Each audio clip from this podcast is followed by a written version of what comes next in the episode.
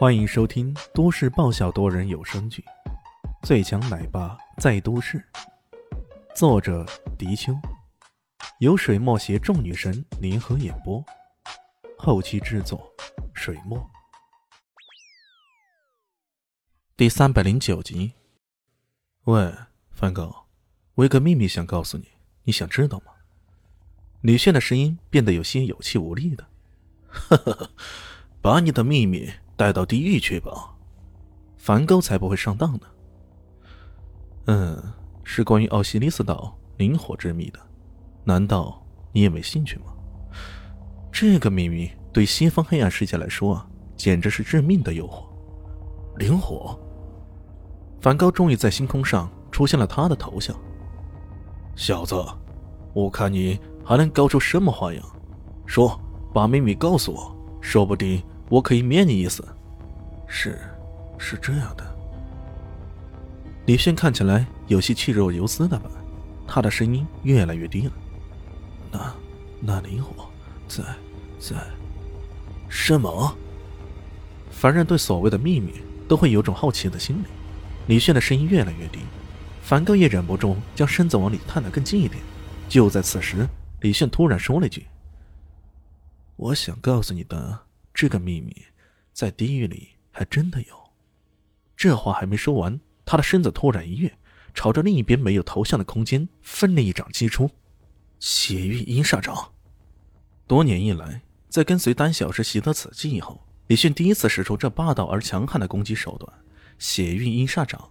这种掌法跟内力无关，它得益于平日里对煞气的凝聚、提炼、储蓄的地方，也跟内劲不一样。像之前李迅跟爱之行买的那块玉佩，就有着浓烈的煞气。这些煞气被提炼后，一直没有被使用。一来，李迅平日里实力都是碾压对方的；二来，二来这种掌法实在太过霸道，一旦使出，非得见血不可。如今他不得不使出这一招了。如果再不用，可能以后都没机会了。掌力发出，整个空间呢，竟然全都充斥着血红色，各种阴煞之风。呼呼狂吹，一个巨大的血红手掌有如巨人之手，破开星空，往天外劈击而去。轰的一声巨响，随即整个世界仿佛都坍塌了一般，星空散去，现实重现。一个人却被这一掌猛然击出数米开外，有如败草那般落在地上。梵高狂喷鲜血，更可怕的是，他感觉自己被百鬼缠身，一缕缕阴恻恻的寒风围绕着他，让他整个人。仿佛陷落到血池地狱那般，各种哆嗦，各种颤抖，各种扭曲。你，你是怎么知道我？看到李迅慢慢站起来，嘴角边那是胜利者的微笑。梵高做梦也没想到，对方竟然有此一击。他不是早已油尽灯枯了吗？更让他想不到的是，自己明明已经用了障眼法，可对方竟然不向着自己头像的方向劈击，而竟是捕捉到自己的身形，一击得手。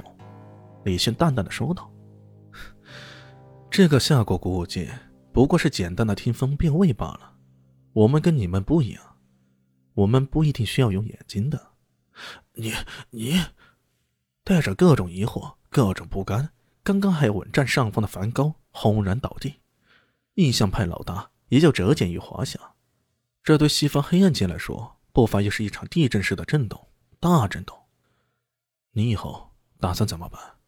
跟邵雨欣道别的时候，李轩问道：“不免开开玩笑，要不跟我算了，我可以提升你为十二圣骑，反正你的初吻都给我了。”邵雨欣瞪了他一眼：“嘿，我会往极西方向而去，我知道那里有个剑神宫，据说我有个唯一的姑姑就住在那里，我要去投靠她。”剑神宫，这名字听起来挺霸气的呀。对我这就学好剑法回来找你算账，你要记得，我一定会回来的。哟，这个灰太狼哦不，红太狼。绍兴走了以后，李现索性躺在了地上。这冬寒交替的日子里，天气还是比较冷的，地上有点湿气。不过对于李炫来讲，这些都不算啥。突然杀出来的冷月阁杀手，以及这个疯了似的梵高。差点要了他的命呢！这是他之前极少遇到过的。感谢丹小师，感谢他坚持让自己修炼血运沙掌，这才让他从困境中脱身而出了。要不然呢，这个后果可就不堪想象了。看来还得认真修炼才行啊。他的八荒六合真经呢，才修炼到第三重。虽然怪老头说过，这第三重的境界已经足够他纵横天下、打败天下无敌手了。不过这也只是怪老头的一面之词啊。现在的世界日新月异，像金力量这样的，这怪老头能够预想得到吗？看似这和平的年代，也不能放松修炼啊。他这么想着，终于等到影卫来了，处理好现场。这才站起来，一摇一摆的回去了。至于那散工散的毒力，这也难不倒他。毕竟作为一个医者，加上熟读那么多古方，他是能够找到解决的办法的。三天之后，天亮养生酒正式上市了，在公司楼下，新产品的推荐如火如荼。郭佑和肖立西亲自代言，吸引了很多人前来围观呢。加上肖立西本人也亲自前来助阵。一时间，楼下广场上人潮如镜，热闹纷繁呢。只不过让人感到有些不解的是，这来看的人很多，真正掏钱买的却几乎没有。有个老头子就大声的喊道：“这样的产品，人家才卖一百六十，你这里却要三百六十，更何况人家还买五送一呢。”他的话应该代表了不少人的心声。很多人虽然是来看热闹的。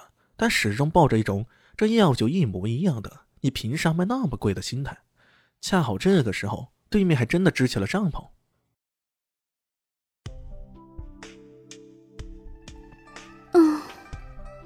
本集结束喽，感谢您的收听。喜欢记得关注加订阅，还有五星好评哦。我是指引，哦不，我是周伟莹。我在下集等你哦。